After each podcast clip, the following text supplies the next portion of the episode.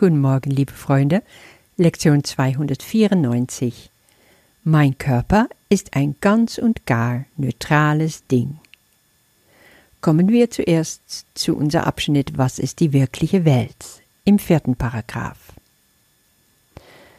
Die wirkliche Welt ist das Symbol dafür, dass der Traum von Sünde und von Schuld vorbei ist und dass Gottes Sohn nicht länger schläft. Als ich diese erste Zeile las, blieb ich so hängen am Wort Symbol. Insgeheim war ich ein bisschen enttäuscht. Schon wieder ein Symbol, nichts Wirkliches also. Bis ich innerlich grinsen musste. Das Ego hat mich wunderbar in die Falle gelockt. Natürlich, auch die Welt, in der wir jetzt scheinbar leben, ist ein Symbol, das ist mir klar. Ich war aber echt hoffnungsvoll, dass die wirkliche Welt wirklich ist. Höre ich mal lieber auf meinen inneren Guide. Und der meint, siehst du deine Wirklichkeit hier und jetzt, wenn du um dich schaust?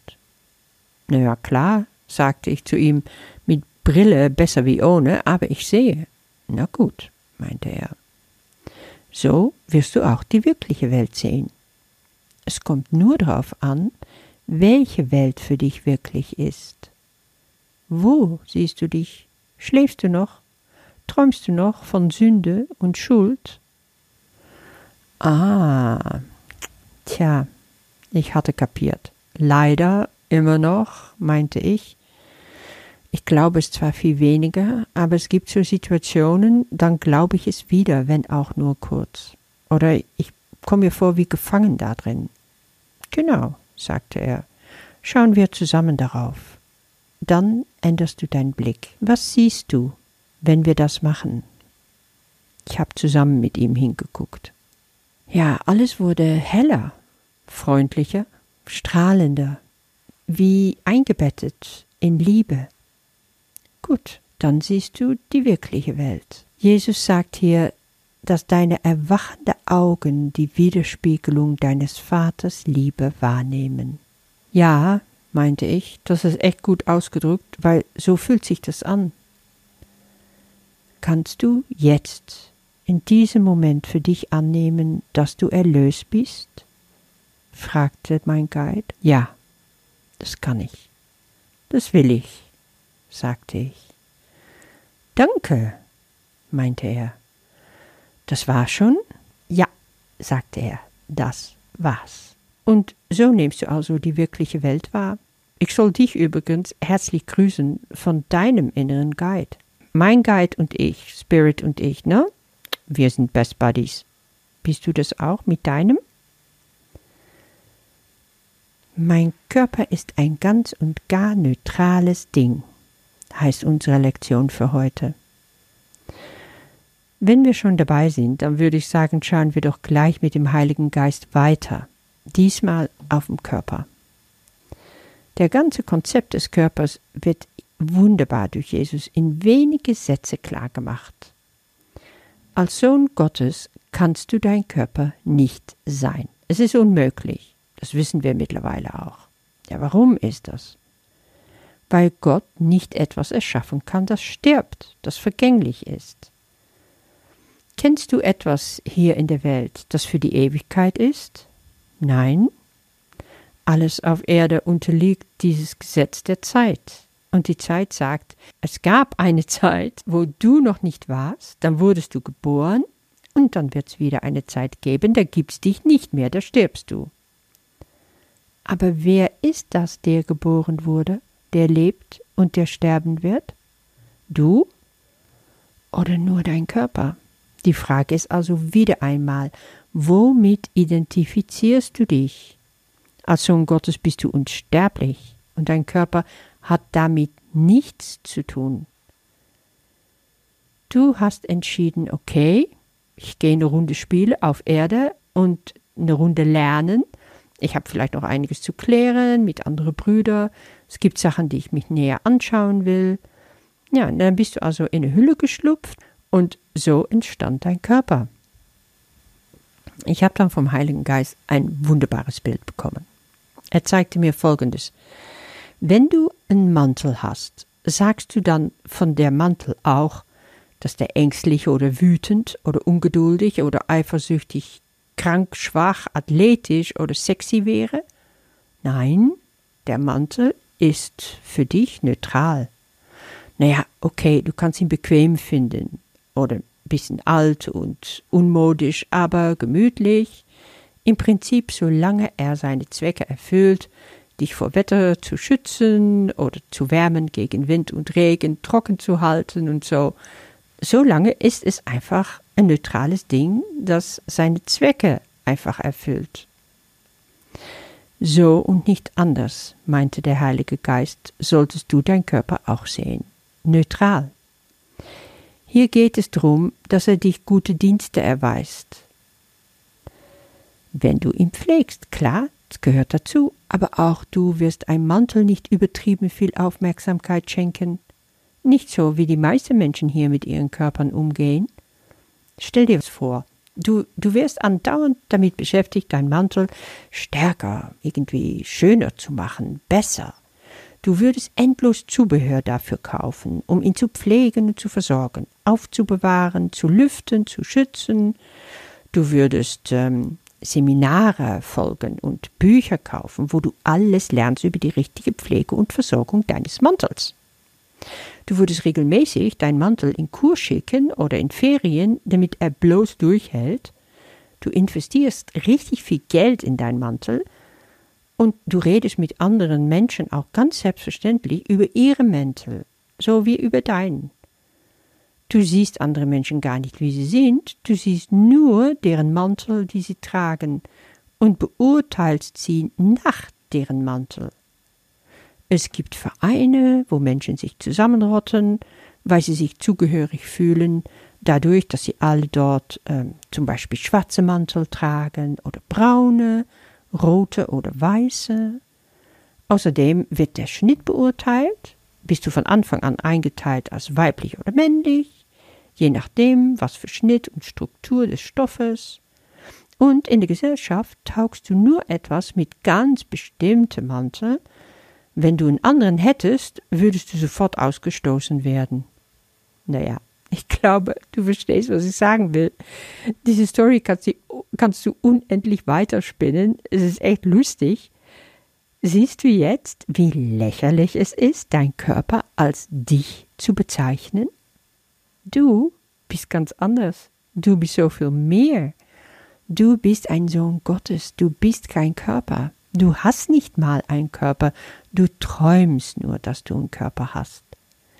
Und diesen Körper ist da, um dich zu dienen, wenn du aufhörst, dein Ego zu dienen. Wenn du stattdessen Meister deines Egos wirst, bis es verschwinden darf, in den Tiefen, wo es hergekommen ist. Du dienst jetzt nur noch Gottes Plan zur Erlösung.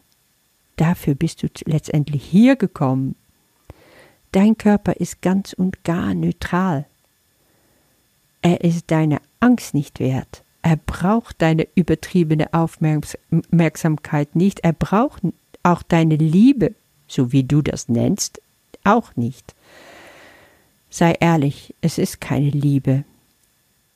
Solange du hier bist, solange du dich mit deinem Leben einordnest in Gottes Plan und dein kleines Selbst samt Körper zurücknimmst und den Christus in dir wachsen lässt, so lange wird der Körper dein Diener sein und dein Spiegel immer. Gibst du ihm mehr, als ihm zusteht, dann brauchst du dich nicht wundern, wenn er dich spiegelt, dass du immer noch glaubst, in der Vergänglichkeit. Krankheit, Schwäche, das produziert er dann. Aber ich weiß aus Erfahrung, die Gesundheit deines Körpers wird kommen in dem Maße, wo du deinen Körper als ein neutrales Instrument wahrnehmen kannst. Jesus sagt hier, seine Neutralität schützt es, solange es von Nutzen ist. Ja, wozu benutzen wir den Körper dann? als ein Instrument zur Kommunikation, sagt der Kurs. Und das bedeutet, die Botschaft der Liebe in die Welt zu tragen, ein Erlöser Gottes zu werden, deine Brüder zu helfen und zu lieben.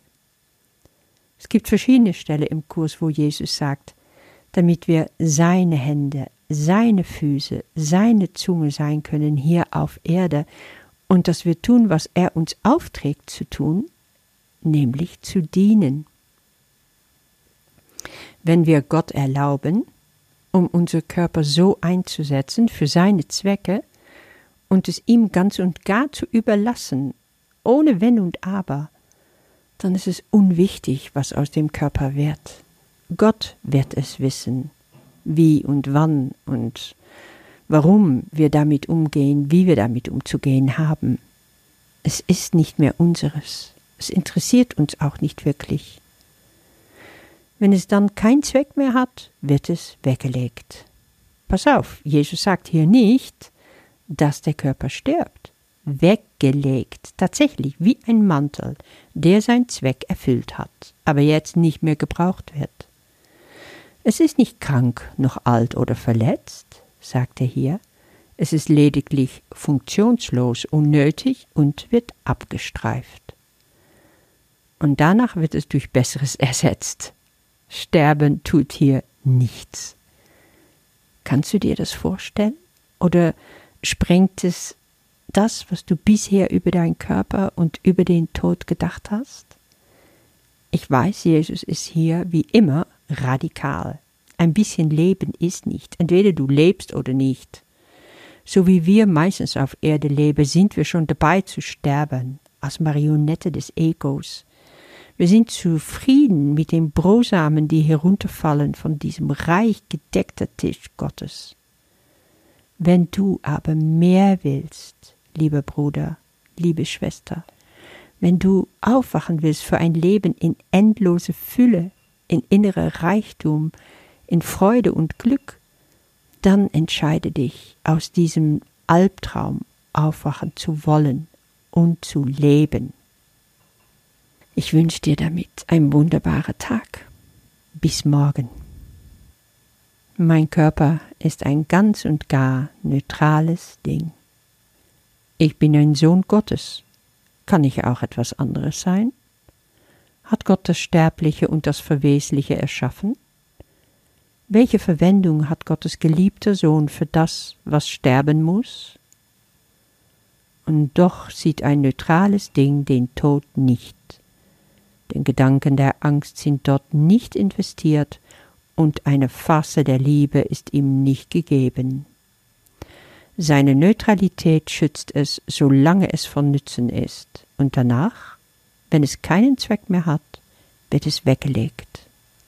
Es ist nicht krank, noch alt oder verletzt. Es ist lediglich funktionslos, unnötig und wird abgestreift. Lass es mich heute nicht als mehr denn dieses sehen, für eine Weile nützlich, um zu dienen tauchlich, um seine Nützlichkeit so lange zu bewahren, als es dienen kann, und dann durch Besseres ersetzt zu werden. Mein Körper, Vater, kann nicht dein Sohn sein, und das, was nicht erschaffen ist, kann weder sündig sein noch ohne Sünde, weder gut noch schlecht. So lass mich diesen Traum dazu verwenden, deinem Plan zu helfen, damit wir aus allen Träumen, die wir gemacht haben, erwachen. Amen.